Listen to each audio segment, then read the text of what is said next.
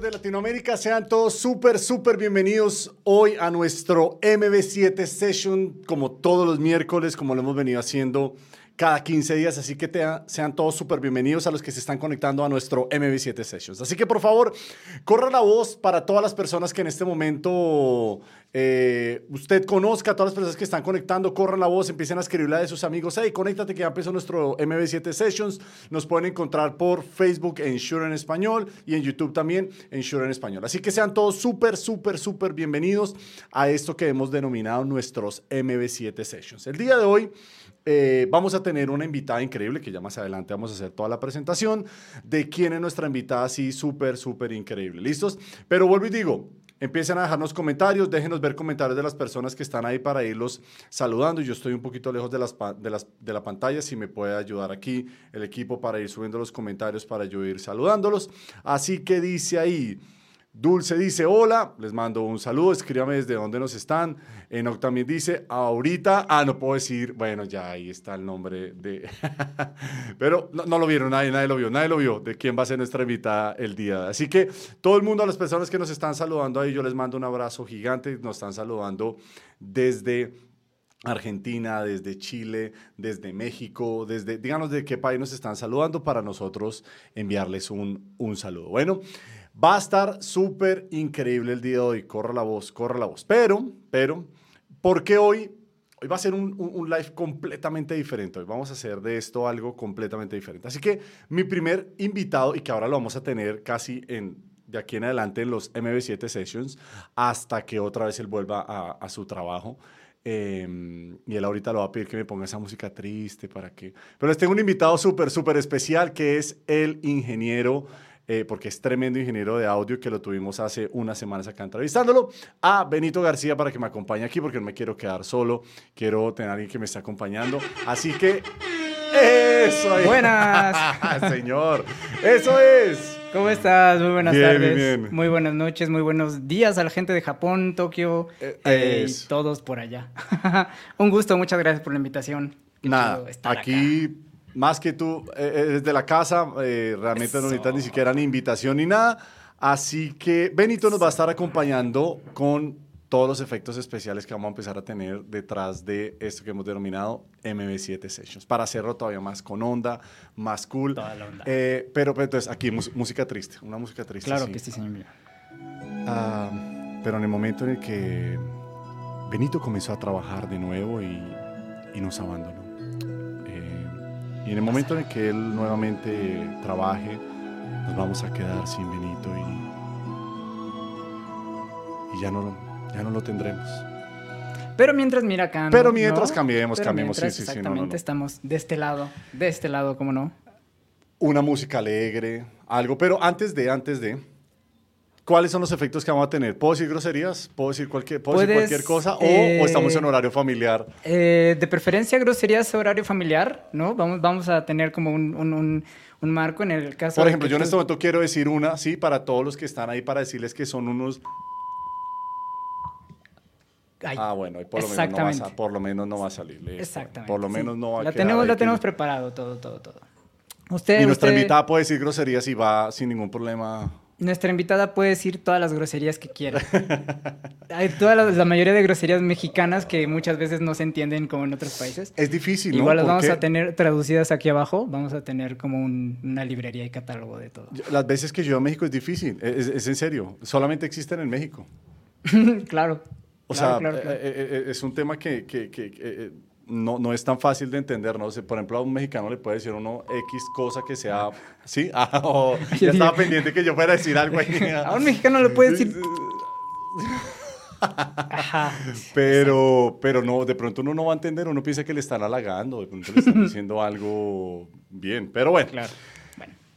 Benito, la persona que nos va a estar acompañando aquí en adelante en todos los MB7 Sessions, es ingeniero de sonido. Una breve presentación tuya para los que no te conocen. Para los que no me conocen, soy ingeniero de sonido de, bueno, con Mon Laferte. Eh, soy ingeniero de sonido y production manager con Cuco y hago sonido para películas, para comerciales y eh, ahora en los MB7 Sessions hago aplausos para mí mismo. Eso es, señores.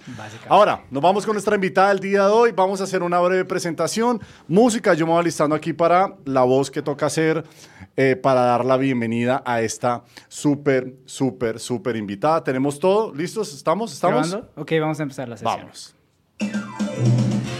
Bienvenido a nuestro MB7 Sessions. El día de hoy tenemos una invitada muy especial desde México, una persona con más de 2 millones de seguidores en YouTube, cantante, vocal coach, una hermosa voz y uno de los mejores looks de toda Latinoamérica. Reciban en este día del MB7 Sessions a... Todavía no, todavía no. Señores, reciban a Gret Rocha. Eso es. ¡Qué buen intro! ¿Qué onda? ¿Sí o no? ¡Qué buen intro es. se aventaron, eh! Estuvo de Yo creo- primera, de yo creo primera. que a todas las entrevistas a las que deberías de ir, nos deberías de llevar a nosotros para que entres con ese. En este momento lo estoy considerando seriamente. Eso, Van eso. conmigo a donde vaya a presentarme. Estuvo Te muy cool. Muchas gracias por la presentación. Ah, Además que va con el, con, con el look tuyo, va con tu onda, va con... O El sea, creo look. que fue todo. Es El increíble. look es espectacular. Es- Increíble. esa parte estuvo pro. Uno de los mejores cool. looks de Latinoamérica, tengo que decir. Muchas sí, gracias. Lo mantengo. Súper bienvenida a esto que hemos denominado MB7 Sessions. Sabes que tú eres de la familia, tú eres de la familia Shure. eh, sobra decirlo y para nosotros es un honor tenerte acá. Para los que no saben, habíamos tenido a Gret ah, ya hace unos meses atrás, el año pasado, cuando ella nos estuvo acompañando en un tremendo evento que nosotros denominamos el Shure Open 360, en donde ella estuvo también con los sistemas SLXD. Así que súper, súper bienvenida. Así Vale. es, muchísimas gracias por invitarme. Estoy muy, muy emocionada de estar aquí con ustedes. Me emocionaba mucho, ya tenía varios días esperando este día, pues ya llegó y pues estoy también muy contenta de ver a muchos de mis cantores también aquí en el chat ya acompañándonos. ¡Qué emoción! Oye, Oye. y un, re- un perdón que te interrumpa, un regalito para tus seguidores. ¿Cómo te presentarías a ti misma con la música de la MB7 Sessions? ¿Lista? Te cuento. A ver, a 3, ver. 2, 1. Vamos. Preséntate a ti misma. Uh, soy Gret. Improvisando aquí. Oh, yeah. Super random. Eso. Yay. Obvio, el final. Yay. Una pregunta. ¿Estás dispuesta hoy, no sé si haya música para eso por ahí, ¿estás dispuesta hoy a responder cualquier cosa? Sí, claro. Claro que sí. Y de hecho, pues, ay, se desconectaron mis audífonos. Ups. De repente no escucho nada.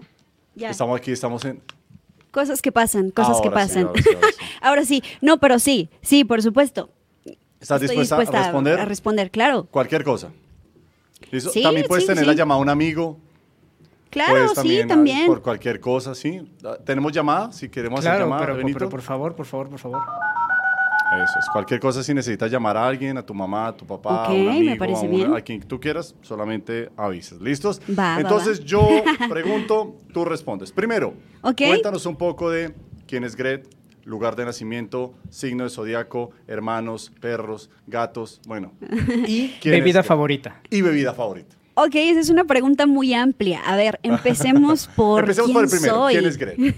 ¿Quién es Gret?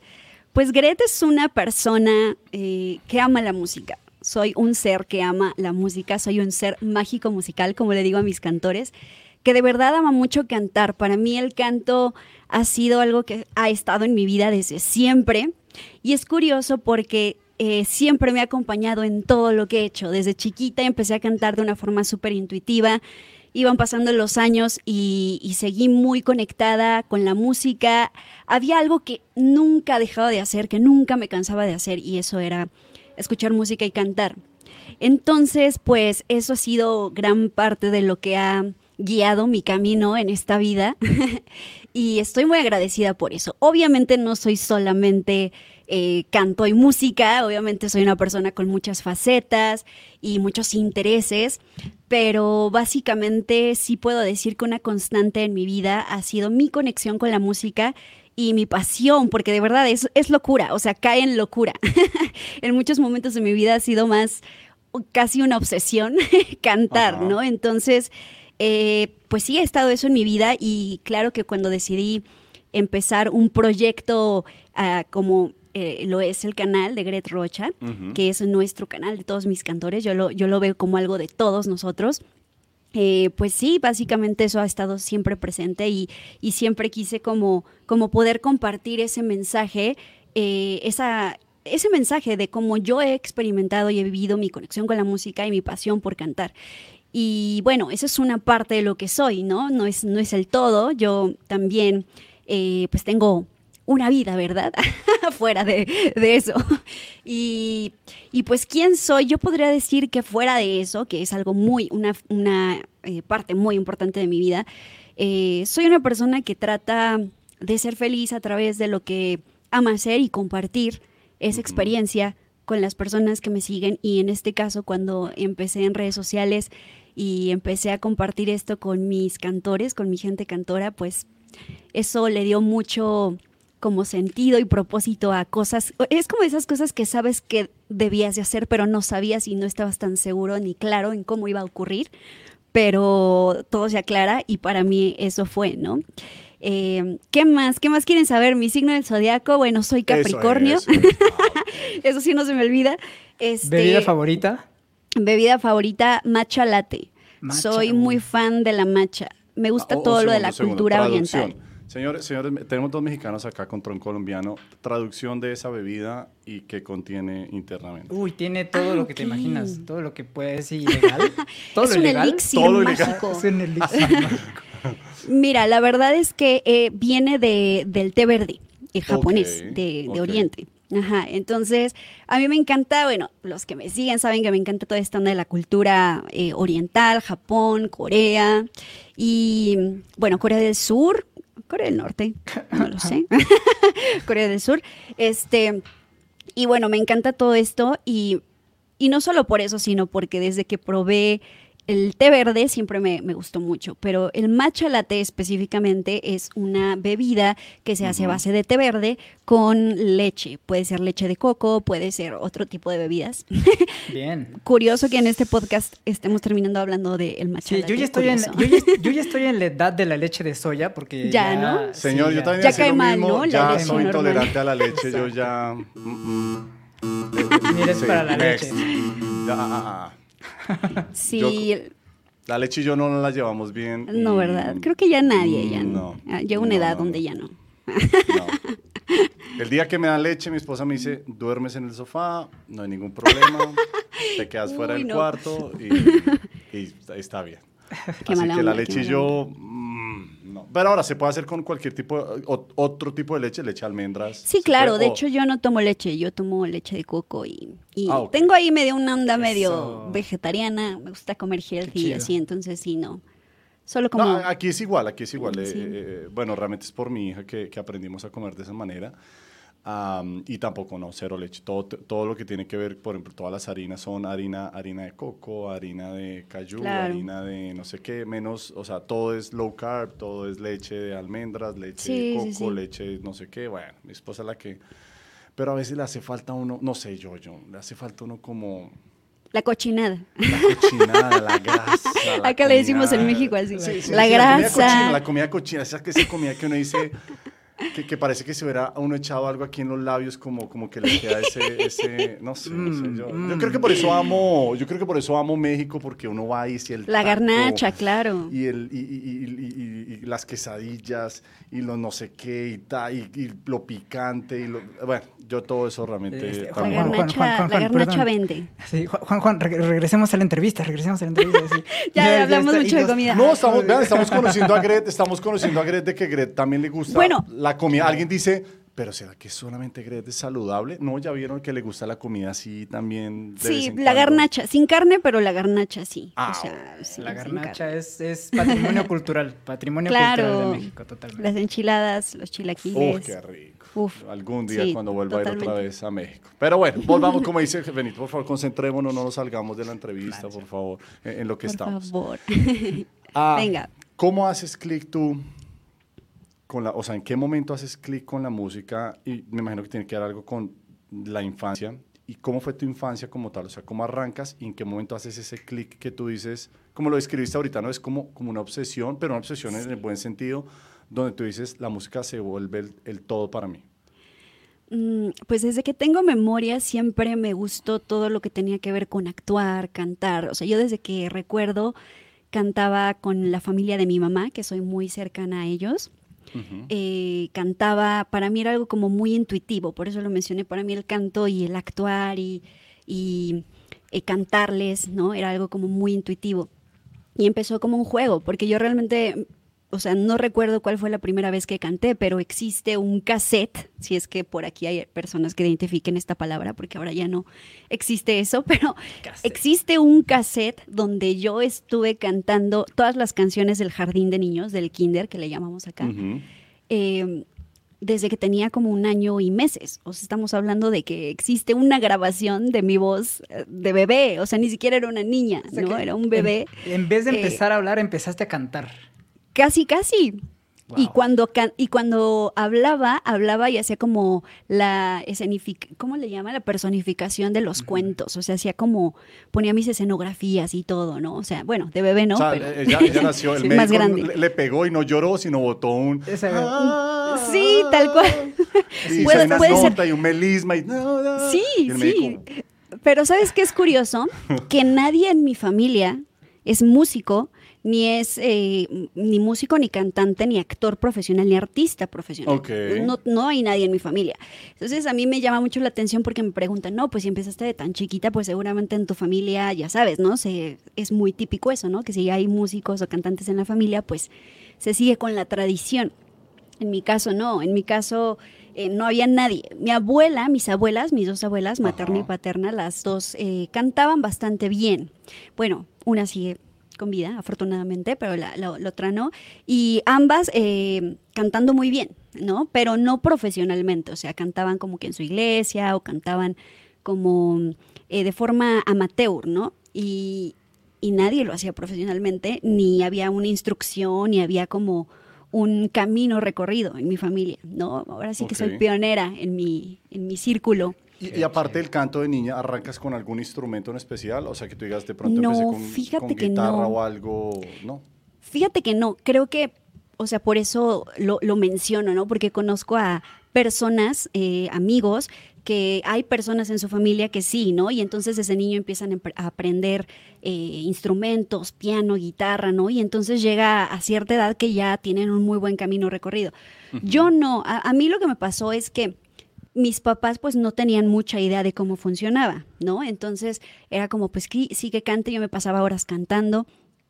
Y cuando llega la oportunidad de poder estudiar, hacerlo de una forma más profesional, tenía seis o siete años aproximadamente, que se abre una, eh, una convocatoria para un casting para entrar al C infantil de Televisa. O sea, era como que lo que en mi entorno era más viable, ¿sabes? No, nunca lo vieron como de, ah, bueno, que se mete a estudiar música, ¿no? O sea, fue como, ¿qué es lo más cercano? Ah, bueno, pues que entré al SEA. Y yo moría por estar en telenovelas y veía todos los programas donde salían niños actuando. Yo decía, mamá, yo quiero estar ahí, por favor. No saben lo mucho que me costó convencerla. Toda mi familia materna, insisto, porque fui muy cercana a ellos desde niña, era de que sí, llévala, yo te apoyo, yo la llevo si tú no puedes. Y así todos mis tíos, mi abuelita, hermosos así, siempre apoyándome, ¿no? Y y bueno, mi mamá así de, bueno, está bien, ¿no? Vamos, ya ni modo. ya todo el mundo me presionó y me lleva y entonces dentro de, ¿qué será? Como unos 5 mil, 7 mil niños, quedamos 30 para el taller de actuación y de, pues, educación como artística en general del C infantil. Pero lo curioso es que yo no tomaba clases de canto ahí. O sea, como que yo cantaba y la gente sabía que cantaba, todo el mundo me ubicaba porque era la niña que cantaba bonito desde chiquita, pero nunca era como de, ah, bueno, e, era más bien para actuación y desarrollo escénico y todo eso. Entonces, eh, y ya cuando empezaron a ver que sí cantaba, me empezaron a llamar mucho para castings de cantar cosas, ¿no? Entonces yo canté jingles desde muy chiquita, desde los 7, 6 años. Mi primera experiencia en un estudio profesional, imagínense, o sea, yo ni sabía qué estaba haciendo, para mí era un juego fue con en el estudio de grabación de Chao. No sé si recuerdan este cantante, creo que es argentino, no sé de dónde es, eh, pero no es mexicano.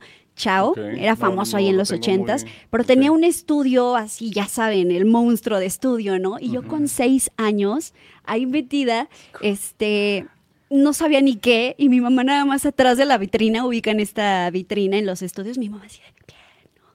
Y yo, ¿qué estoy haciendo? No sé. Canté, porque nos pusieron a aprender a, a cantar una canción para el Día del Padre, en un festival que se hizo de Día del Padre, y que el, y que el evento iba a ser en el Estadio Azteca. Entonces yo tenía seis años y no tenía ni idea que estaba en un estudio super pro y que sí me quedaba, porque en- ese momento no sabía si iba a quedar mi voz como principal para la canción. No sabía que sí quedaba, iba a cantar en el Estadio Azteca la canción. Ok. Ajá, Entonces, ok. este, grabo y resulta que sí me quedé. Canté, fui, o sea, escogieron a tres niñas que cantamos solistas y una parte coral.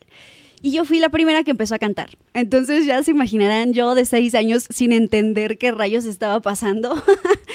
Ahí viendo un estadio gigante en el Estadio Azteca eh, cantando. ¿A Y esa fue estaba- mi primera estaba- experiencia. estaba ¿Lleno el estadio o cuántas personas más o menos No, tenías? sí estaba lleno. Bueno, no te puedo decir, eh, vi todos los asientos llenos, o sea, no me acuerdo, pero sí era, o sea, imagínate. Aparte yo estaba así como que toda chiquita en el centro del estadio y pues, a lo lejos toda la gente, ¿no? Todo el Estadio Azteca. Y uff, estuvo súper fuerte. Y me llamaban mucho para cantar siempre. Canté este, jingles de todo tipo, canté para comerciales, canté para Wow. Plaza Sésamo, para el Teletón que en ese tiempo se hacía. Entonces como que a pesar de que siempre actué, porque incluso después estuve en una telenovela actuando de niña cuando tenía ocho años, eso fue a los ocho años, o Ujú. siete, ocho años más o menos. Eh, y también grabé la canción, el tema principal de la novela. Entonces siempre estuvo el canto en mí, ¿saben? O sea, para mí, por eso les decía, fue algo muy intuitivo. Pero me estoy yendo muy atrás, pero ustedes dirán, bueno, si el canto fue tan intuitivo para ti, ¿en qué momento das el paso a tu ser vocal coach, ¿no? A compartir eso, si para ti casi casi lo empezaste a hacer ya, Desde- eh, así, ajá. como así, Sí, ¿no? como, eh, de, de hecho eso te iba a preguntar, ya a nivel mucho más, no sé, no, no digamos profesional porque ya lo hacías profesional, pero sí a toda esta parte del, del vocal coach y empezar a enseñar en qué momento, porque eso te iba a preguntar, en qué momento arrancas con esa parte y, y no, ahorita hago la otra pregunta que es un poco más, más densa. Ok, ok, vámonos, vámonos de a poco. Mira, eh, te digo que yo, como, como empecé en, en Televisa, en el CEA de Televisa, eh, ahí pues era más educación artística hacia la actuación, no tanto hacia el canto. Cuando empezaron a ver como esa habilidad en mí, sí había como algunos niños que les veían un poquito más de habilidad y nos empezaban a dar clases de canto, pero era como muy, o sea, eran como la actividad extra, ¿no? Entonces, como tal, yo no estudié música, por eso lo- ahorita que me preguntabas lo de si empecé con instrumentos ni nada, lo único que recuerdo de instrumentos musicales en mi infancia es un piano que me trajo Santa Claus o los Reyes Magos, no sé, que era el pianosaurio. No, no es cierto, no era un pianosaurio. es que acá en México es muy conocido un, un pianito que tenía forma de pianosaurio. Claro, claro. ¿Tú lo ubicas, no, Benito? Sí, claro. seguro. Todos los no había pianosaurio. Lo pedimos. Claro, Juan, ¿tú Claro. conoces el pianosaurio? No lo conozco, no, Estaba por no allá. teníamos ese pianosaurio, nunca llegó a Colombia. Qué mala suerte, caray. Pero bueno, el pianosaurio era. Ya, ya estoy delatando mi edad aquí, ¿eh? O sea, yo crecí en los noventas, tal, tal cual. Este. Y, y haz de cuenta que el pianosaurio es, pues, es un pianito muy básico, o sea, nada complejo. Este. Con forma de dinosaurio, ¿no? Pero bueno, yo tenía un piano que era similar a ese. Y me acuerdo que lo- el único instrumento musical que recuerdo en mi infancia es ese pianito, que por cierto era como verdecito, así verde como este de Shore. Y me acuerdo que yo me pasaba horas con mi dedito picándole a las teclas para encontrar las melodías, las melodías de mis canciones favoritas. Que en ese tiempo yo no sabía que existía el término melodía ni qué era, ¿sabes? O sea, yo, solo, yo solo relacionaba los sonidos de las canciones que escuchaba con los sonidos del piano. Y me pasaba horas y horas picándole, picándole hasta que encontraba las notas y formaba las melodías de las canciones que me gustaban. Y es el único acercamiento a como, digamos, a la teoría musical o como ya el, el estudio de la música como tal que tuve en mi infancia, curiosamente. Fue hasta más grande cuando estaba saliendo de la prepa. eh, bueno, estuve en, en un grupo musical, o sea, yo seguía cantando y tenía clases de canto, pero no como tal de música, de saber armonía, saber solfeo y todo eso, ¿no? Yo, yo estuve en un grupo musical también, esa fue una etapa muy importante en mi vida y grabamos dos discos y, o sea, pero yo tenía que ser como unos 12 o 13 años más o menos. Estuve en ese grupo, se llamó Garabatos, algunos de mis cantores ya lo saben porque se los he contado y estuve ahí, que será como, sí, como unos cuatro años. Y ahí aprendí muchísimo. Ahí fue cuando canté en lugares muy importantes. Volví al Estadio Azteca, estuve en el Auditorio Nacional, o sea, porque con ese grupo musical hicimos varias giras. Entonces esa fue otra experiencia muy linda, ¿no? Ya en la música profesionalmente, pero ustedes no me dejarán mentir que sí hay como, no, no digo que todos, pero sí hay artistas famosos que a veces no necesariamente estudian música, ¿no? Entonces, Claro. en ese momento yo no sabía nada de eso, ¿no? Yo sabía que podía cantar, me encantaba, era fan de Cristina Aguilera, de Mariah Carey, de Whitney Houston. O sea, no me iba a lo fácil, siempre me han gustado los retos vocales.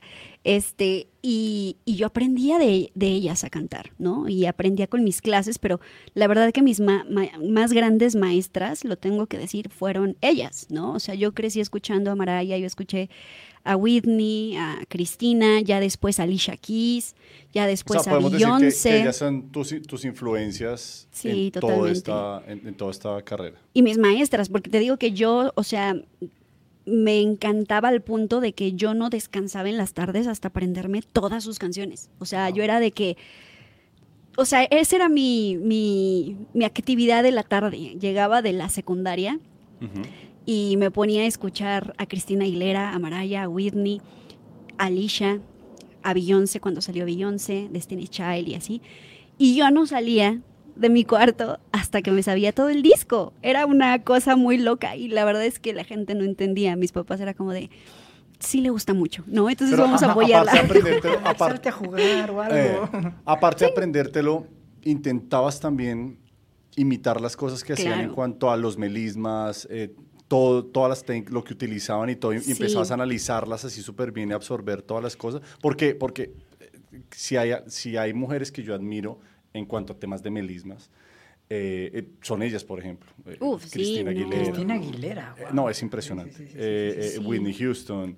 eh, de hecho, hay un video de Whitney Houston ya después de que ella había vuelto otra vez a la música, Sí. donde, donde, donde vuelve y canta la, la canción del guardaespaldas y, y, eh, es impresionante. O sea, la, Sí, la- no. la habilidad y lo que logra hacer con su voz es, es realmente increíble. Ahora, Sí, copiar totalmente. y hacer eso no es tan fácil. ¿Cuántas horas le dedicabas para decir, bueno, yo voy a intentar sacar este melisma Pues toda la y todo lo tarde. que... Y dele, y- ¿sí?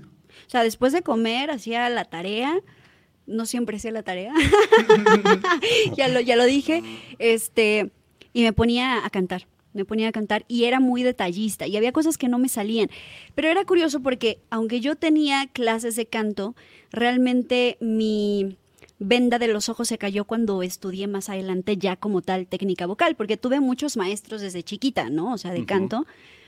Pero ya meterme a técnica vocal como de lleno y cuando empecé a descubrir todo este mundo y esta gran eh, gama de posibilidades como en términos de todo lo que podía hacer con mi voz, ahí me cambió la vida, porque yo en ese momento, aunque tenía clases, eh, tenía maestros que a lo mejor sí, o sea, sí me ayudaban dentro de, de la posibilidad de ese momento, tanto mía como de ellos, pero que para lo que yo quería hacer, o sea, estaba como que lejos, ¿no? O sea, ni yo podía, ni a lo mejor ellos, a lo mejor en ese momento sabían cómo ayudarme.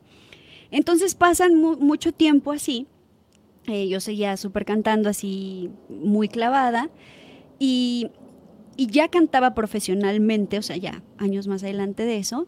eh, ya era cantante de sesión, este, cantaba en diferentes lugares. En algún tiempo también canté en bares, en eventos y cosas así porque estaba estudiando la carrera en ese entonces y también, eh, no, no es cierto, ya me adelanté. Saliendo de la prepa, justamente, digo, ¿qué voy a hacer de mi vida? no sé qué hacer. Estaba entre estudiar teatro, o sea, sabía que era algo de arte, pero no estaba exactamente segura que iba a ser canto, ¿no? O ser vocal coach, porque lo de vocal coach vino mucho después. Y, y entonces eh, salgo de la prepa y dije, me voy a tomar un año porque quiero decidir bien. Y una amiga, una de mis grandes amigas que adoro, me dijo, oye, ella siempre supo que me, me encantaba cantar, ¿no? Y toda la vida me vio cantando. ¿Por qué no entras al conservatorio? Digo, en lo que ves qué onda, entras, digo, tú ya tienes como experiencia cantando, pues te va a ir súper bien. No, no te tomes el año así al 100%, ¿por qué no entras al conservatorio? Y yo, mm, tiene mucho sentido. Y justo el último día que podía meter la solicitud, los papeles y todo para entrar, o sea, fue casi, casi coincidencia, ¿no? Así todos los planetas se alinearon. Qué. Y, y dije, va.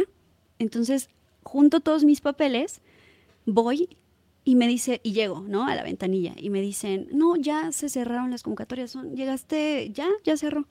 Pero por favor, llegué nada más tres, cinco minutos tarde, por favor. Oh, un acepten segundo, segundo, solicitud". segundo. Devolvámonos, devolvámonos, devolvámonos. ¿Hay alguna Sí. música para devolverse? Para... No, algo que se pueda Sí, poner? pues a ver, Rápido, así rápido, como- rápido, que necesito... Como de Este- recuerdo de... Como de recuerdo. Sí, mm, No, no, no, ne- necesito una música de recuerdo algo y entonces ella, ya, ya que Gret es, es actriz, necesito la actuada de esa llegada ante, señor, Venga, recíbame los papeles, todo listo, una, una música triste o algo que... A ver. A ver, ¿cómo, ¿cómo fue esa escena de llegar, papeles y ya, ya no... O sea, necesito que esa escena la, la recrees a- ahí. sí, vamos a ¿listo? recrearla. Estoy Vamos, lista. Benito, Voy música a- voy a- triste. segundo.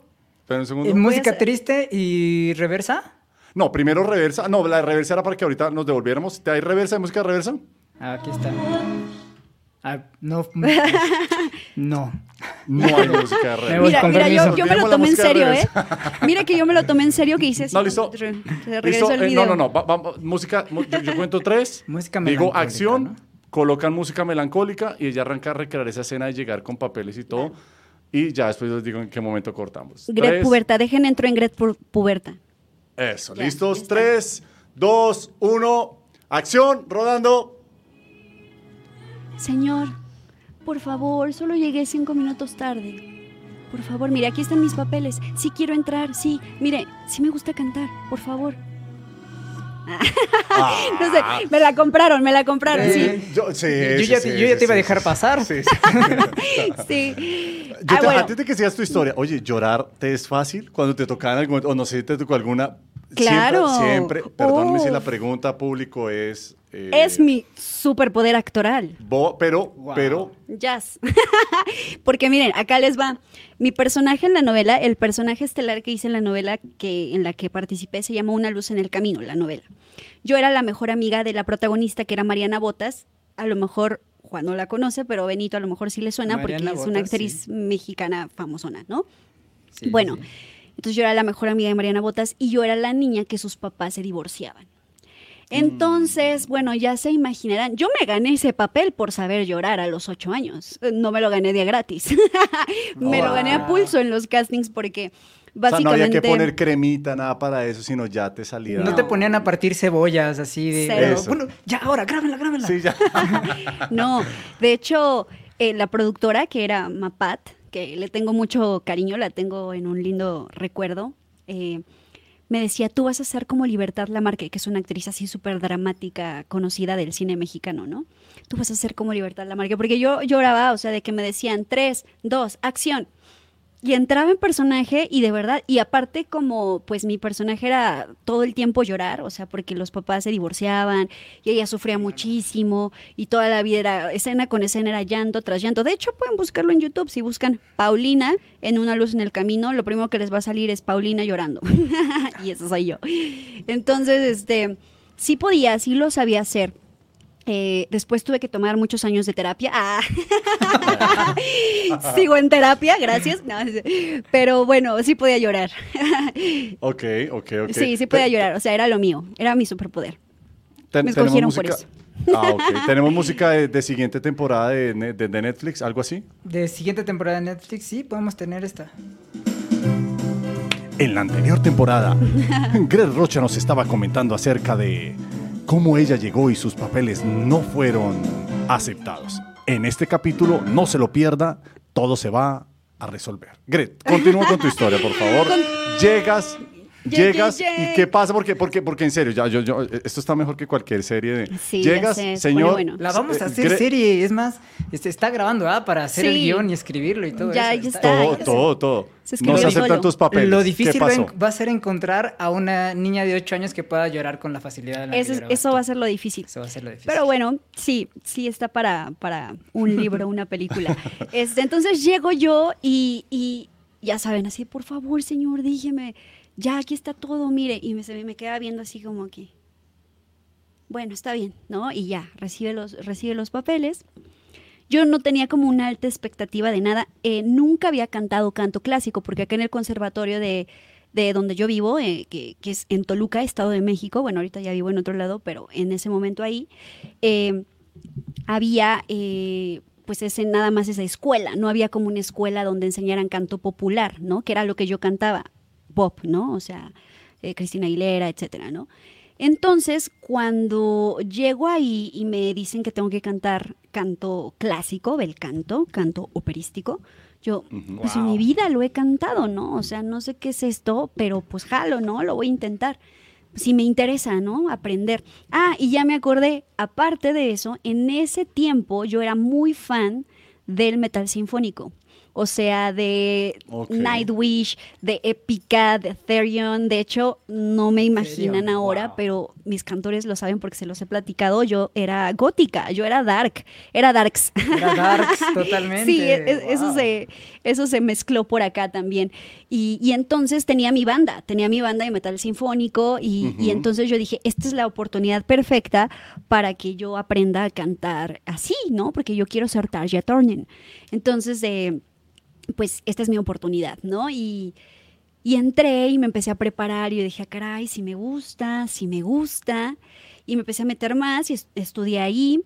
Y esa fue, creo que del, uno de los momentos más importantes que sí como que crearon mi camino actual, porque yo les digo que aunque cantaba mucho y me encantaba, y ya lo había hecho incluso profesionalmente, no había entendido el universo de la música hasta que entré al conservatorio y empecé a estudiar la música, ¿no? O sea, yo sabía que yo tenía que cantar afinada y que me tenía que aprender las letras y los melismas y bla, y que encontraba las melodías en el piano y listo.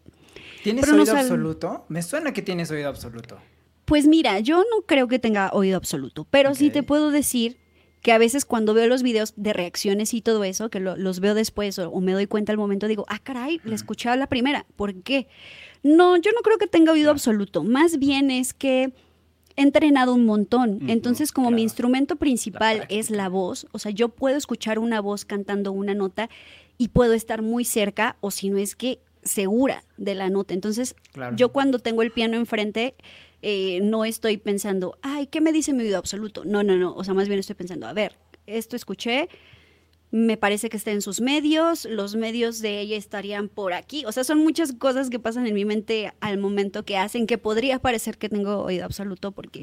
Digo, hecho- está en sus medios, bla, bla, bla, está como por aquí en su zona de agudos o medios agudos, ok, podría ser un La 5, un La, perdón, un La 4, ¿no? Y entonces ya ahí es, eso me ayuda mucho. Y como lo canto yo y lo canto primero para antes de confirmarlo en el piano, o sea que aquí es donde podemos ver que esas horas en el pianosaurio fueron muy útiles. porque básicamente lo entrené. Porque desde niña entrené eso, ¿no? O sea, cantar, escuchar y encontrarlo en el piano.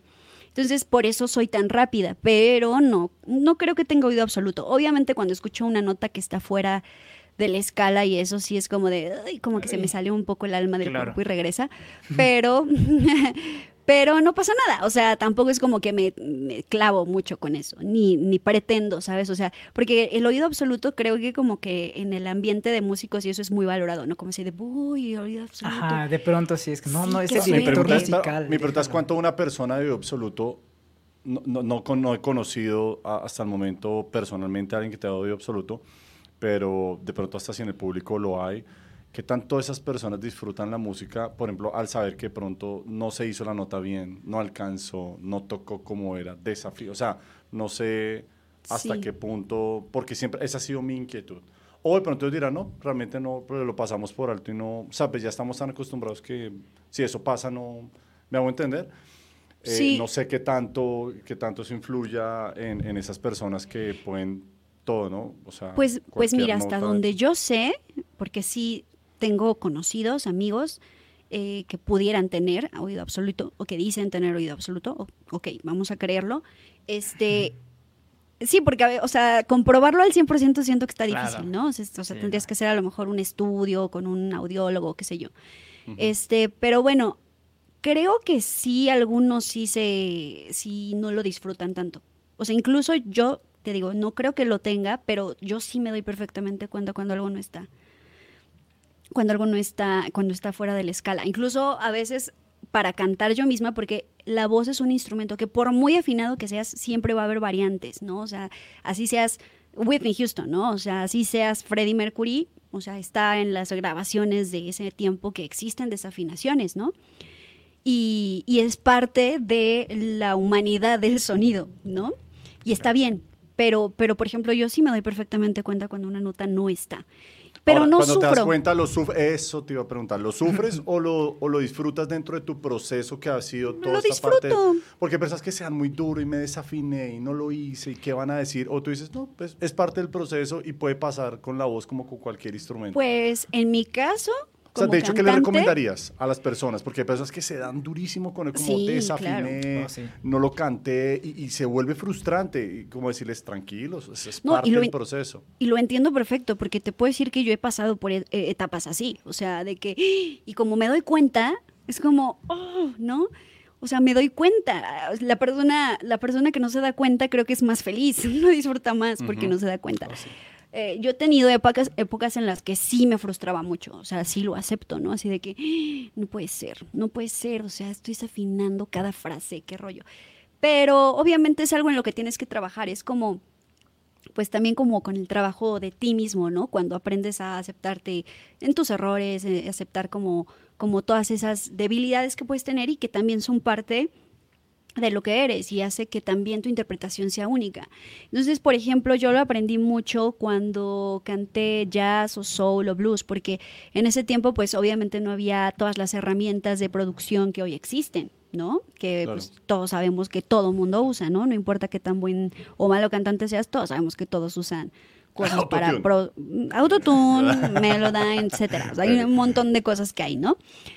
Este, pero entonces no, y por ejemplo, yo escucho las grabaciones de Ella Fitzgerald, que fue una gran influencia también No, en mi vida. sí.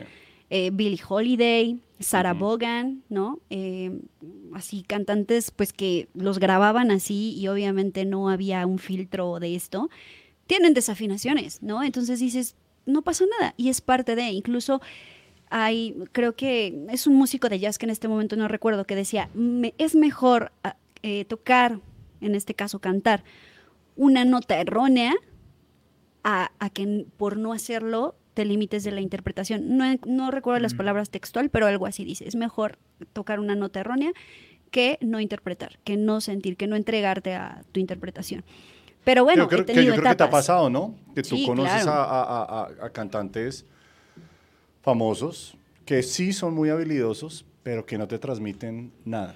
Y conoces a otros que no hacen, no tienen de pronto la misma habilidad, pero de la manera en la que cantan, te transmiten, o sea, literalmente te Totalmente. pueden llenar completamente. O sea, tú dices, ya. ¿no? Sí, y son personas que de pronto no hacen todas las figuras, melismas, ta, ta. No, no, son personas más simples, pero su Sí. manera de cantar, su expresión, su, Su puesta en escena, todo eh, genera mucho más que un montón de notas cantadas que Totalmente. puede que, que no te transmitan. Totalmente. Y, y- y lo que voy a decir es fuerte. ¿eh? Espe- eh, pon música dramática, porque esto sí Sí, sí, requiere sí, sí, música sí. dramática. Lo que voy a decir aquí a mis cantores, prepárense cantores. pues está bueno, está bueno. Creo, no- creo que nunca lo he dicho en ningún video.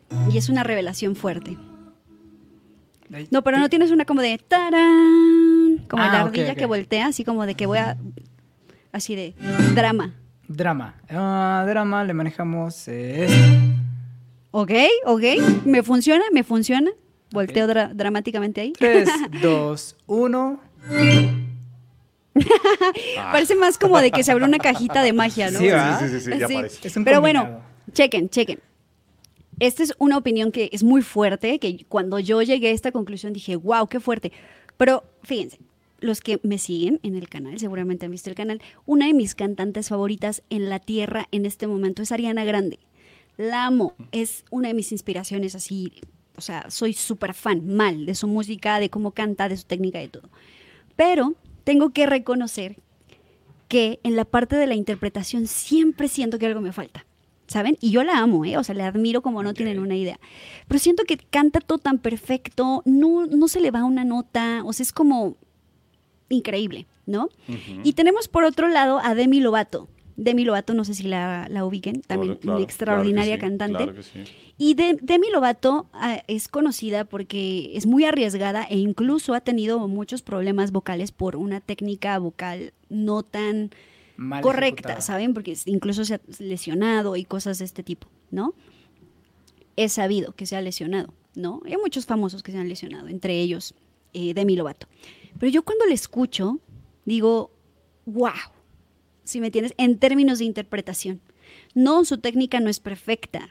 Igual canta increíble, ¿eh? ojo, igual canta maravilloso, pero yo sé como vocal coach y como conozco el tema, sé que no es perfecta porque se esfuerza mucho a veces y grita un montón a veces y así, pero el nivel de interpretación que me da no lo puedo sentir igual con Ariana Grande, ¿saben?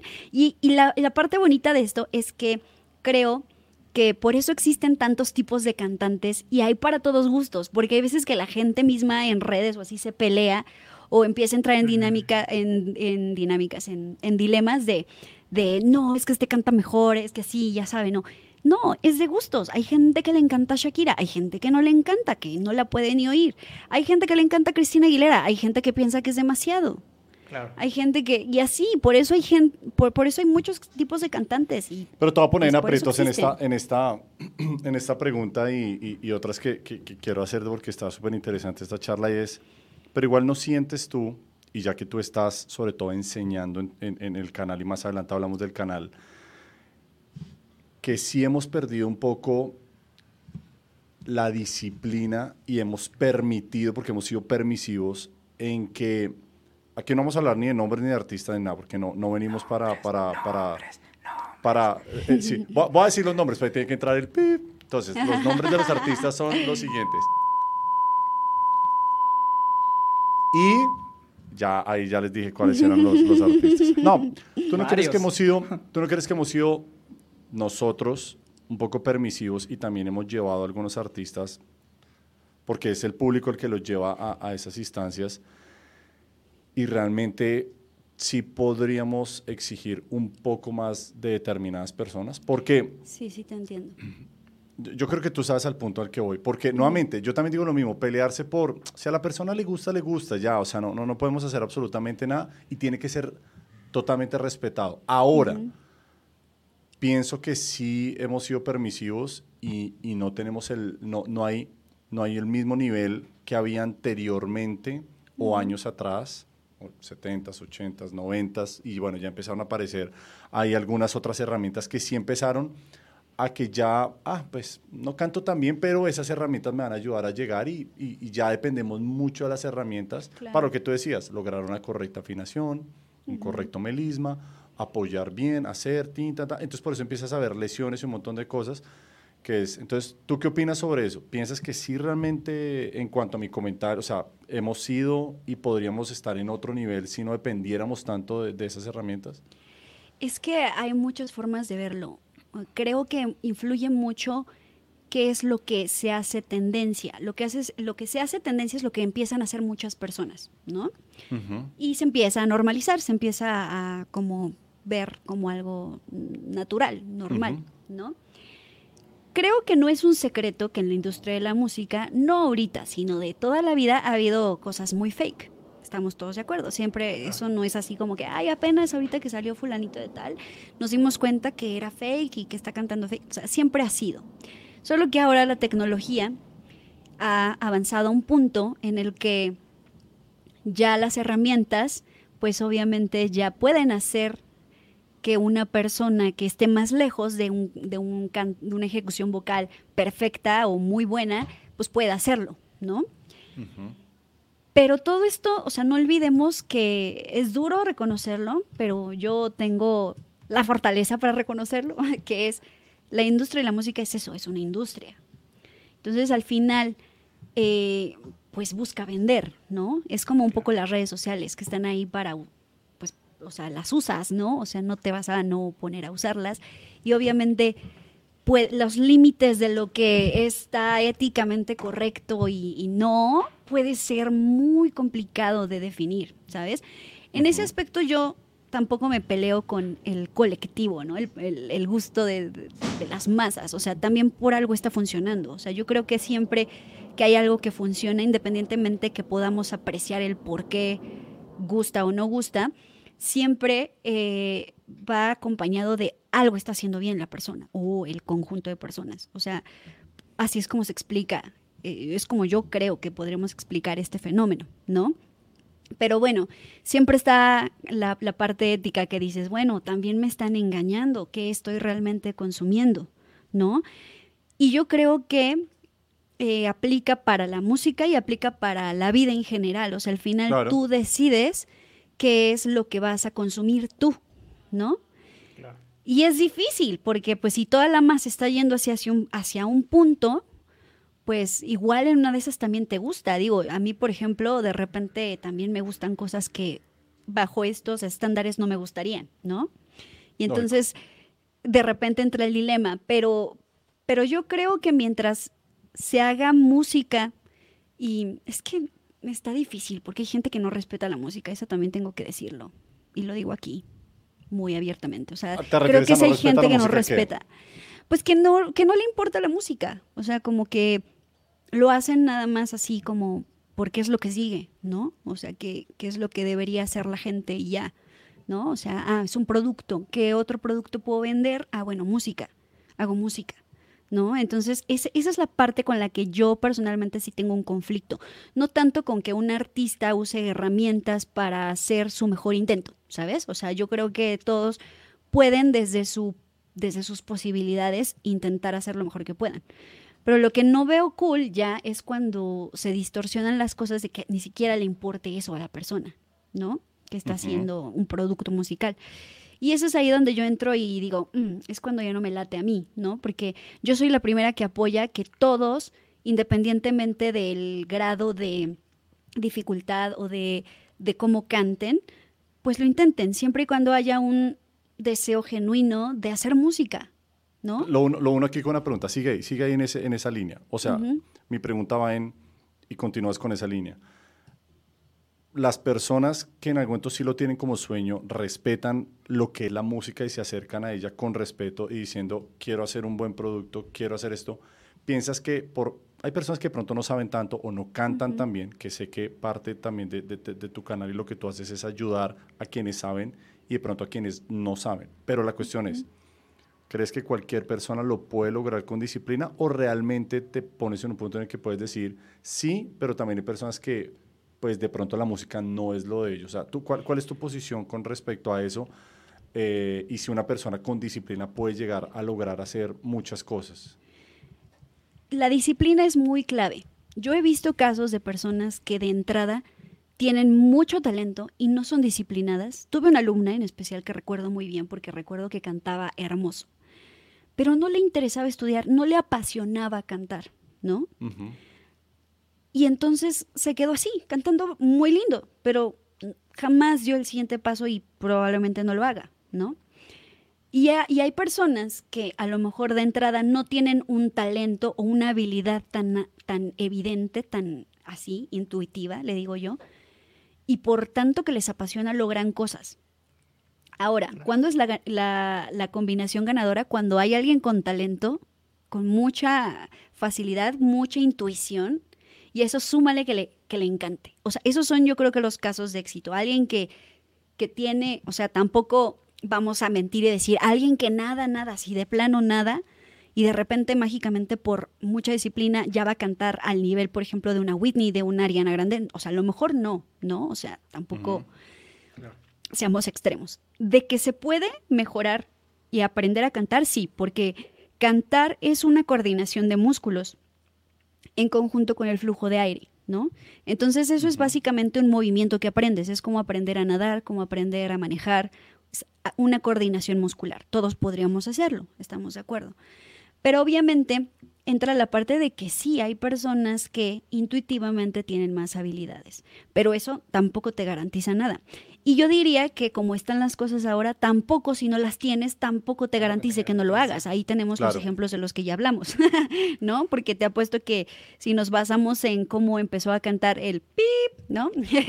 desde la primera vez, desde la primera vez, pues probablemente nadie si de por sí ahorita que se supone que está en su mejor momento decimos que no lo hace bien, o bueno, no yo, sino el colectivo piensa que gran parte del colectivo piensa que no lo hace bien, pues imagínate cuando no, no estaba en su mejor momento, ¿no? Entonces, si valoramos eso, siento que hay muchos factores que influyen. Entonces, solo simplemente cegarnos y decir, es esto o es lo otro, creo que no. O sea, hay muchos factores y también influye mucho, creo, eh, lo que decía hace rato, que es una industria. Y lo que funciona, pues es lo que van a producir. ¿No? Triste, tristemente o no tristemente, lo puedes ver de las dos formas. Cuando, tú estudiaste en, toda esta parte, eh, un poco ya de... Eh, en el conservatorio, fue que dijiste que habías estado en... Hay, hay, personas que dicen, pero ¿para qué estudiar canto lírico? ¿Para que aporta algo mismo que yo el día de mañana vaya a cantar otro género? La técnica aplicada dentro de este canto me aporta a mí o son diferentes técnicas? O sea, te hago la pregunta como ¿Tú, tú, tú, tú cómo ves eso? Porque a veces que eran, pero canto lírico, ¿qué me aportará a mí si el día de mañana yo quiero cantar es pop, rock? Eh, ¿cómo, lo ves? Es una excelente pregunta porque yo pasé por ahí y veo que hay muchas personas que quieren estudiar canto profesionalmente que lo piensan también. Y ahí te va desde mi experiencia. Mm, sí me ayudó, pero si, si hay alguien que nos esté viendo que lo que quiere, está seguro de lo que quiere es cantar pop, actualmente sí existen maestros para ese tipo de géneros. A mí en, su momento sí me causó mucho conflicto porque a pesar de que una técnica correcta es aquella que no lesiona, que no lastima, que no molesta y que con ella puedes cantar cualquier estilo que quieras, es verdad que en términos de, los estándares de lo que es bello en el, en el canto operístico, en el canto clásico, es muy distinto al canto popular. Entonces, no puedo generalizar, decirte que a nadie le funciona o a todos les funciona. Creo que en mi camino, en mi experiencia, fue una parte importante, pero no fue determinante. Y como yo siempre quise cantar después de esa etapa pop, sí tuve que estudiar otra metodología para poder hacer el match y, y, ya no, ya yo dejé de cantar ese género. O sea, lo podría seguir cantando ahora, pero no es mi área de expertise. Ahora, si hay alguien que nos esté escuchando que sí lo sea, entonces sí, sí lo recomiendo. ¿La colocación es, diferente? Sí, hay, básicamente el, funcionamiento es igual.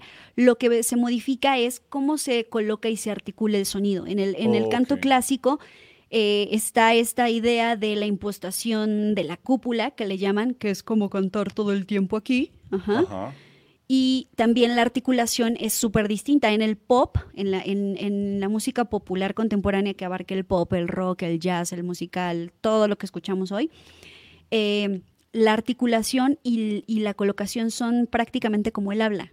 ¿no? O sea, tú no escuchas a un cantante de pop haciendo esto, ¿no? Claro, claro. O sea, tú escuchas a un cantante haciendo esto, ¿no?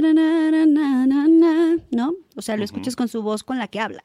Y esa es la diferencia. Entonces, eh, puede aportar, sí, pero si lo que tú quieres, si ya lo tienes claro, que es cantar pop o rock o jazz, etcétera, yo creo que sí deberías buscar una metodología para canto popular contemporáneo, que ya existen, ¿no? Que ya existen escuelas y existen carreras y así, ¿no? es lo que yo recomiendo, pero todo sirve, si lo pones así, todo sirve. Ah, ahora, otra pregunta te hago aquí es, para cerrar toda esta parte del canto, y, y son, Voy a intentar ir lo más rápido posible. Y es uh, reloj, reloj.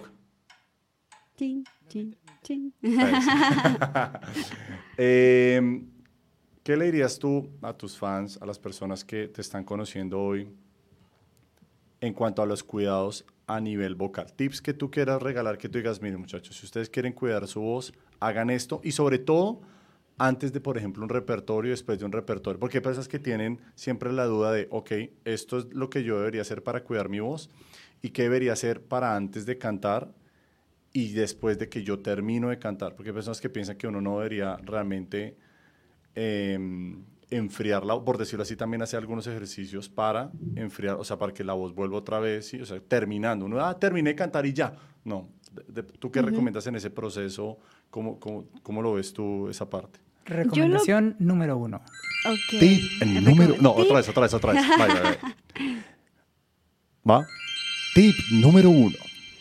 tip número uno, cuida tu voz como a ti mismo, ¿ok? Porque eh, a veces como que la vemos como algo que debemos atacar o que debemos de, como de forzar, ¿no? Y eso es una de las cosas que, que he visto en muchos casos, que aunque no queramos, como que terminamos haciéndolo, porque crecimos en una cultura de el que lo haga más fuerte es el que le va a salir mejor, y entonces el esfuerzo lo asociamos con fuerza física, y en el canto no funciona así.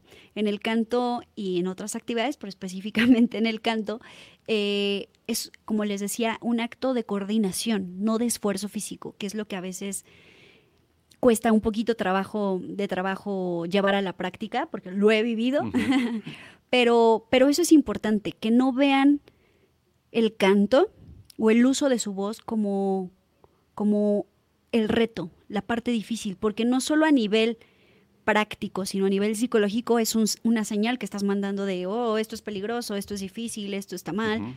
Eh, te preparas, todo tu cuerpo empieza a estar en estado de como de defensa, ¿no? De esperar el, el peligro, ¿no? Eso es una cosa muy importante. Hay muchos tips, hay muchos tips. En realidad, si yo les pudiera como decir tres, cinco, la verdad es que nos quedaríamos cortos, pero lo que sí les puedo decir ahorita que mencionaste lo del enfriamiento y todo este proceso previo y post cantar o usar tu voz, porque en términos funcionales es lo mismo, ¿no? Por ejemplo, ustedes que usan, bueno, no, sé si los dos, pero que hagan podcast o que usan su voz para su trabajo, también entraré en la categoría de profesionales de la voz y también hay que tener ciertos cuidados, ¿no? Eh, y una de las cosas que, que, también les diría es que sí hagan eh, calentamiento y enfriamiento, como tú decías. Yo lo tengo en un video, el calentamiento es importante hacerlo siempre en un volumen cómodo, buscando la naturalidad de la voz hablada, porque ese es el secreto de una buena técnica tanto para hablar, si lo quieren ver así, como para cantar, que se sienta la comodidad del habla, ¿no?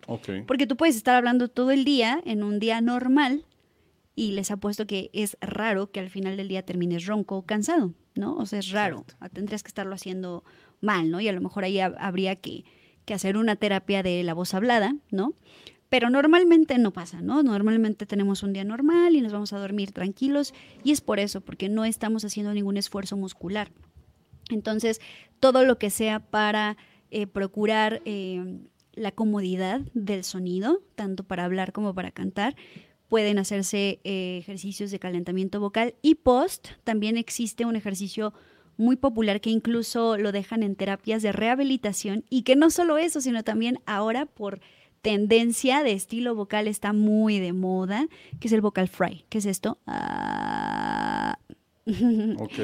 Se escucha como, como, eh, ahí las cuerdas vocales están vibrando súper flojitas, súper sueltas, por eso es que se oye más lenta la vibración, están, están más sueltas y vibrando más lento. Y ese se deja incluso, les digo, en, terapias de rehabilitación vocal y ese se puede hacer post también. Es como una técnica, si lo quieren ver así, de enfriamiento, por decirle de alguna manera, pero es como para descansar, ¿no? las cuerdas vocales. Pero hay muchos tips. Es que si yo les no, Entonces, entonces aquí en los tips, ah, yo te, voy a hacer más o menos unas 5 o 6 preguntas. Tú solamente dices sí o dices no. ¿Listo? ¿Estás lista? Listo. Solamente dices sí o no. Va. Entonces, sonido del tip, de los tips. Pregunta número uno. ¿Beber agua, sí o no? 100% sí. Siguiente. Pregunta número dos. ¿Recomiendas café, tomar café o no tomar café? No. Pregunta número tres. La pregunta número tres tiene que ver con eh, hay un ejercicio que es con un pitillo. O también con un pitillo que va dentro del agua.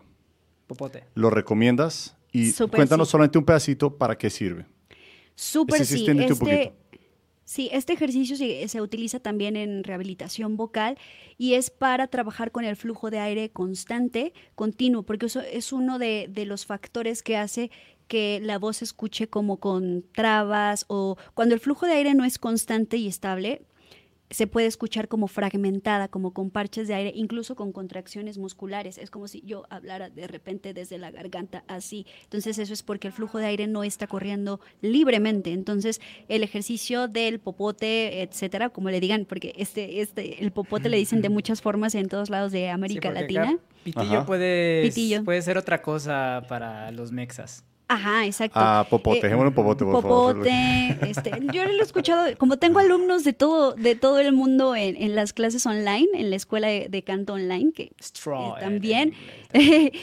no, no, no, o sea, de que hablan español, pues.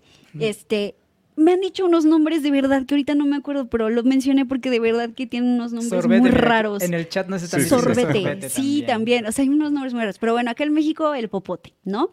Y este, y justamente hacer este ejercicio con el agua eh, es muy bueno porque además tienes una referencia visual de lo que está ocurriendo. No es lo mismo que tú nada más soples ajá, y estés imaginándote cómo sale el aire. El ejercicio del popote en el agua es maravilloso porque además te está dando una referencia visual y auditiva de lo que está ocurriendo con el aire que estás expulsando. Entonces Y- y no solo que es lo puedes... también, dicen que también es como un spa, ¿no? Que compara la garganta. Sí, había yo leí en algún momento que es como que ayuda mucho a la, esa rehabilitación. Sí, porque haz de cuenta que cuando tú tienes un flujo de aire continuo y puedes crear un sonido eh, a partir de esta columna de aire continua y estable y cómoda, las cuerdas vocales hacen un cierre total. O sea, la Mm, vibración es óptima. ok, Cuando hay flujo de aire por parches, así como fragmentado o contracciones musculares o contracciones en el maxilar, etcétera, etcétera, lo, que- lo que ocurre es que el aire se empieza a... uh, uh, uh, uh, así a trabar. Y entonces, obviamente, cuando tú tienes lo del popote, lo que estás entrenando es a que tus cuerdas vocales hagan un cierre óptimo. Por eso es una maravilla. Ok. Nice. Y las últimas, las última, la última pregunta de, de sí y no. Música. Claro, claro, claro. Pregunta número cuatro. Bebidas alcohólicas. ¿Sí o no? No, no, no. Listo. Señores, por favor entiéndanlo. Es que hay personas que no lo entienden. No hay que tomar bebida alcohólica para calentar la voz. Eso no es. Si quieren la explicación, se las doy súper rápido. Las bebidas alcohólicas, bueno, para empezar, nada de lo que tomas, comes, lo que sea, toca físicamente a tus cuerdas vocales. Eso es un mito. Son conductos distintos. Eh, lo que sí toca, lo que comes, sí, es el esófago. Las cuerdas vocales están en el conducto de la respiración, de la vía respiratoria. Entonces no va a tocar. Así que pueden dormir tranquilos. La miel y todas esas cosas les pueden dar alivio en la parte superior de la garganta, es decir, en la faringe pero no les va a dar alivio real a las cuerdas vocales porque estas están más abajo y están en la vía respiratoria. O sea que básicamente si te toca la miel, te morirías. si la miel toca tus cuerdas vocales, mueres eh, automáticamente porque se va a los pulmones. Entonces, las bebidas alcohólicas lo único que hacen es, digamos, apaciguar, adormecer el sistema nervioso, lo cual hace que obviamente te sientas más calmado. Y obviamente si te sientes más calmado, sí vas a cantar aparentemente mejor porque tú vas a sentirte más tranquilo. Y esto también afecta a tus músculos. Entonces, si tus músculos están sueltitos porque pues ya te echaste un tequilita, pues obviamente eh, también van a estar más flojitos y vas a cantar mejor, pero ¿por cuánto tiempo? O sea, es muy difícil saber la línea, ¿no? Y tiene una consecuencia a, a de- después, o sea, a mediano plazo, que es cero recomendable, que es que deshidrata muchísimo. Entonces tú vas a sentir que cantaste maravilloso, pero el otro día te garantizo que seguro abusaste y vas a amanecer ronco y además deshidratado. Entonces eso es, es eh, una muy mala combinación. Listo. Vamos con la pregunta número 5 y tienes que responder solamente dos bandas. Va, va, la- ya, ya es. Pregunta número 5. ¿Con qué bandas te gustaría en algún momento tocar o cantar? Bandas, Maroon 5 me encanta. Listo. Número 1. Segunda banda. Ah. Ay, no sé. BTS cuenta como banda. Cuenta, cuenta, Es una boy claro que band. cuenta, claro que cuenta, claro que cuenta. Ahora, siguiente, pregunta número 6, vamos. Pregunta número 6. Si te llevaras a una isla desierta y solamente pudieras llevar un libro, una película y un CD, Y un ¿cuál te micrófono. llevarías? Y un micrófono, ¿qué te llevarías? Uy, está difícil. A ver, espérame. ¿Libro? ¿Libro, ¿Libro? Libro. ok. película, CD Película. o un Ya lo micrófono? tengo. Ya lo tengo. Libro, eh, aprendizaje y el libro de los placeres de Clarice Lispector, que es eh, Oh. brasileña. Ok, ok, ok. Sí. Eh, película Life of Pi, La vida de Pi. Oye, no a todo el mundo le gusta esa película, a mí sí, tengo que confesarlo, y a, y a- a mí también, yo amo esa película, a mucha gente no, no realmente no, no le gusta, fui, sufrí bastante bullying Sí, cuando- de con mis verdad. yo- amigos yo, yo la porque... amo. Se me hace una pero no. obra maestra, se me hace la, Sí, sí, peor- sí. la mejor película de la historia. Sí, sí, sí, sí, es muy, es muy- Ese es es, muy ese chévere. es- ese es mi trip. Un CD, un buen CD. Eh, sí, un buen CD. Mm, mm, mm, mm. En este momento me llevaría el último álbum de Ariana Grande, Positions. En este momento, ¿eh? Pero siempre cambio. Es que yo soy de que me enamoro de un álbum. Es que soy de que me enamoro de un álbum y no lo suelto como por mil meses. Entonces, ahorita estoy en Positions de Ariana Grande. Ok, listo. Deluxe. Ahora, siguiente, siguiente pregunta. ¿Y el micrófono? ¿Qué micrófono Ah, ¿qué micrófono te llevarías? llevarías? Claro. Beta 87, ese es el Ah. mío. Beta 87. O que SM9, no sé, es que es difícil. Claro, eso. claro, claro, claro. Ahora, pregunta número 7. Pregunta número 7. en la pregunta número 7, ¿cuál es el siguiente color de pelo que vas a tener? ¿O te vas a quedar en azul? ¿Cuánto ¿O el siguiente cuál es? Vamos, vamos.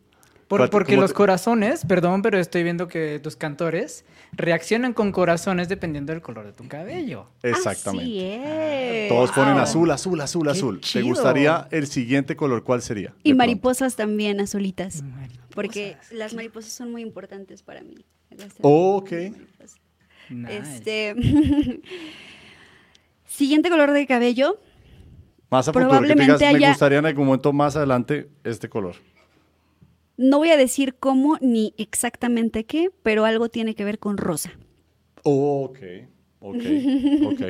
Ahora, pregunta número 8. Pregunta número 8. ¿Por qué azul y por qué mariposas? Es que estaba aquí también la pregunta. Sí. ¿Por qué? El azul siempre me gustó. Fue un color, es un color que, que desde niña, o sea, como que todos pensarían que la niña típica le gusta el rosa, ¿no? Barbie, ya sabes, todo esto.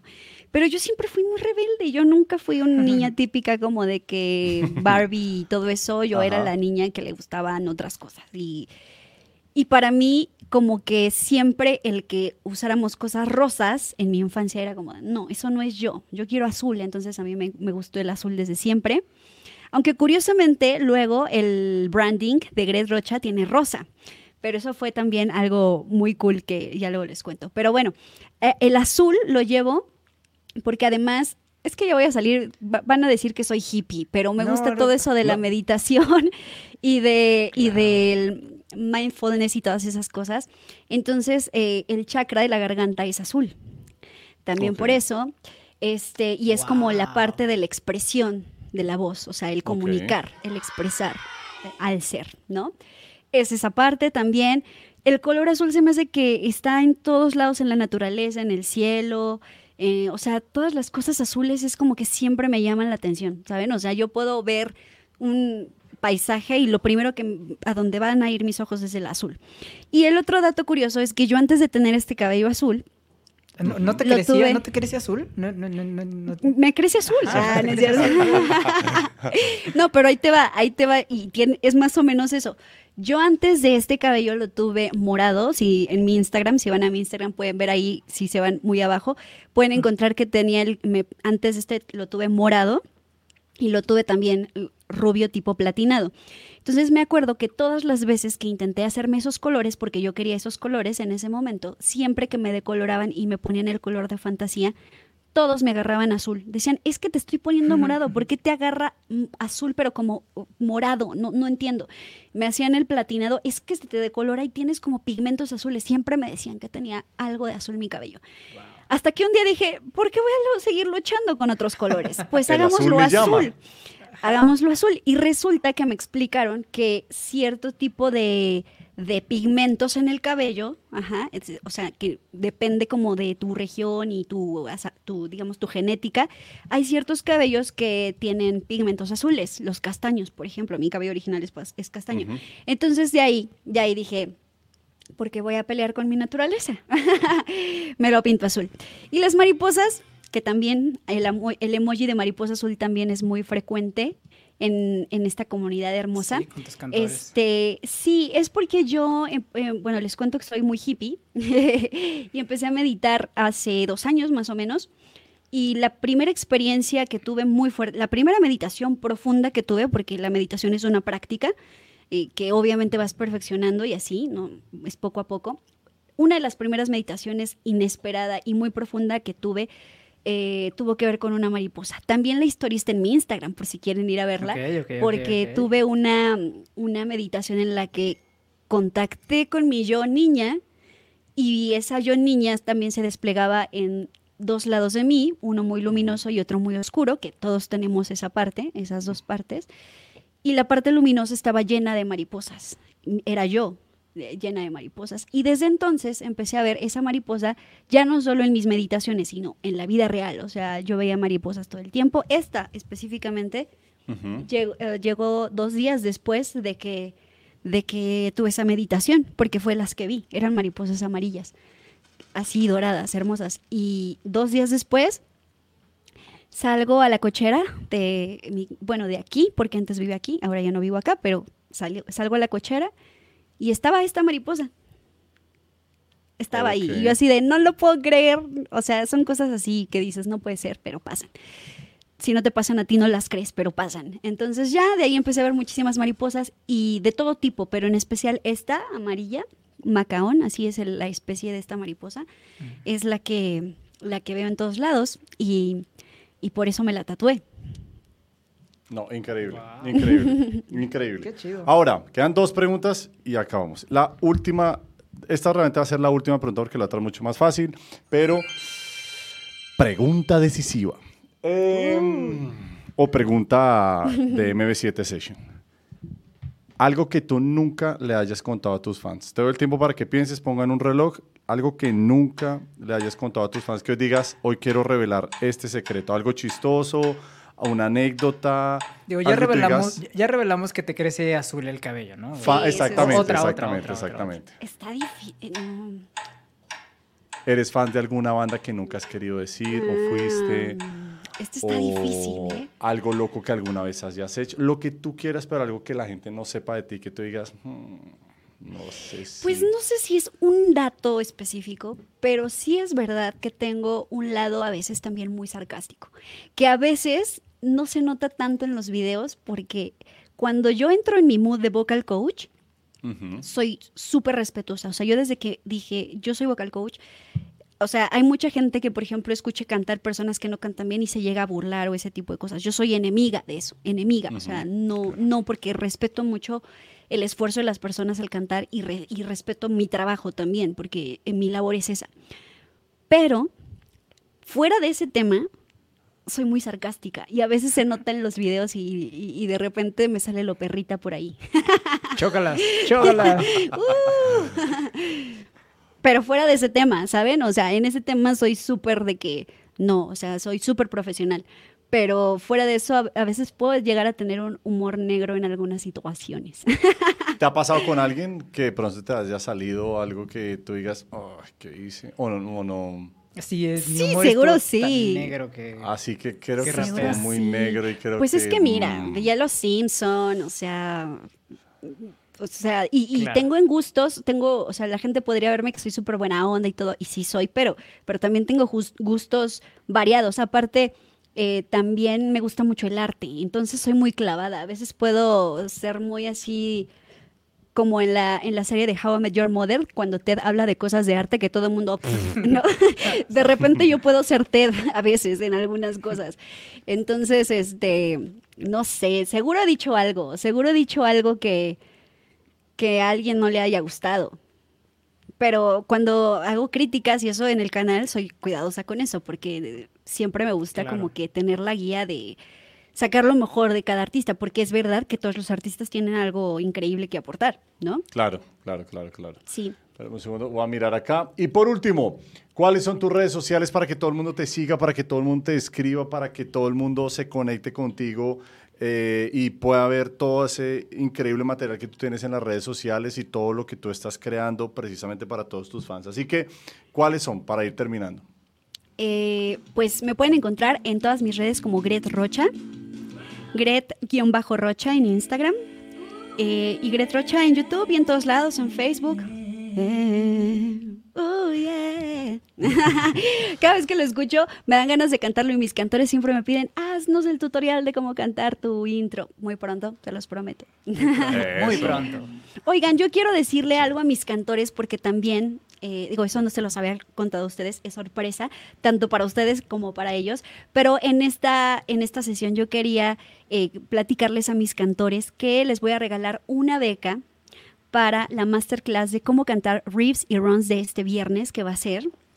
Y les iba a decir en, este, en esta sesión, y ahí está la musiquita. Yo me estoy Este, alistando, esto estoy aquí. que- Ustedes también pueden participar Sí, ¿eh? para ganar la beca, obviamente. Pero por favor. Por favor. Y aquí en, eh, en vivo les voy a decir qué tienen que hacer para ganar. Las instrucciones son muy sencillas. Tienen que ir a Instagram y grabar una historia cantando un riff o su melisma favorito. Puede ser el de mi intro, puede ser otro que les guste, el que quieran. Y me tienen que taguear, me tienen que arrobar para que yo pueda verlo. ¿Puedo Y- participar? Benito, ¿puede Claro, participar? ¿Todos claro que sí. Y voy a estarlos viendo entre hoy y mañana y mañana en la noche o el viernes les daré los resultados también en mis historias de Instagram. ¿Y es para una beca? pendientes. ¿Cómo es? Es una beca, pero les voy a decir la verdad. Siempre digo que voy a dar una beca o tres becas así, y siempre termino dando 10 becas o 15 becas. O sea, entonces no quiero adelantarles la sorpresa. Es una beca, pero yo decido y a la mera hora se me ocurre dar más. Entonces, eh, siempre estoy muy pendiente de este tipo de dinámicas que hacemos y pues los estoy viendo y veo todo lo que le echan ganas mis cantores para participar por esas becas y a los a los que participan y le echan más ganas, obviamente los, los considero, siempre.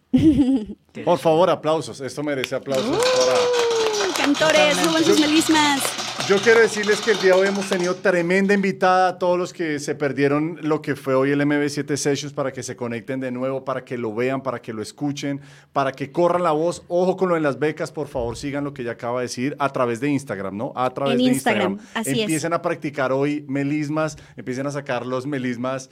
Eh, como ella dijo, apréndanse algo, sáquenlo. Me me imagino que te lo van a, lo van a tener que etiquetar, te van a tener que etiquetar, Sí, sí, sí, para sí. que tú puedas escoger los, los mejores.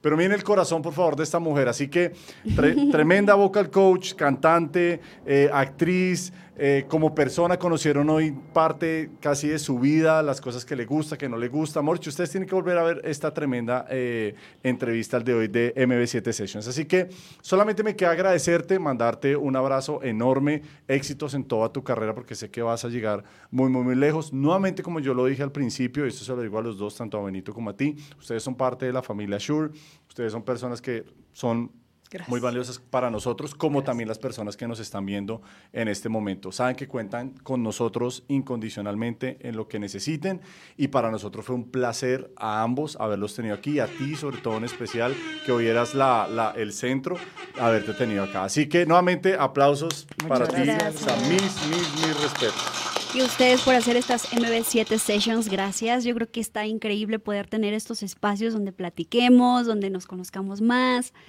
Y, y pues gracias por la invitación. Me la pasé súper bien. Muchas gracias. Gracias. Muchas, muchas, muchas gracias. por compartir todo esto contigo, con tus cantores, con nosotros. Así Qué es. chido, en verdad. Así es, así es. Así que Sí. antes de que ella se vaya, antes de que la, para que realmente terminemos como, como es, y, y me imagino que María ya está ahí pendiente para terminar el, el, el, el- el broadcast. Eh, la, la música de inicio, también de final, pongámoslo un segundo y esto será improvisado. Claro. Gracias por haber asistido a nuestro MB7 Session de hoy. No se pierdan la próxima sesión donde tendremos otros invitados especiales y la rifa de un MB7. Gracias a Gret Rocha y a Benito García por su participación en esto que hemos denominado los MB7 Session de Shure. Chao señores, nos vemos la próxima. Chao, chao, chao, chao, chao, chao, chao, chao. Cuídense todos. Gracias por acompañarnos. Besos, besos. Nos Chao, vemos en chao. Instagram.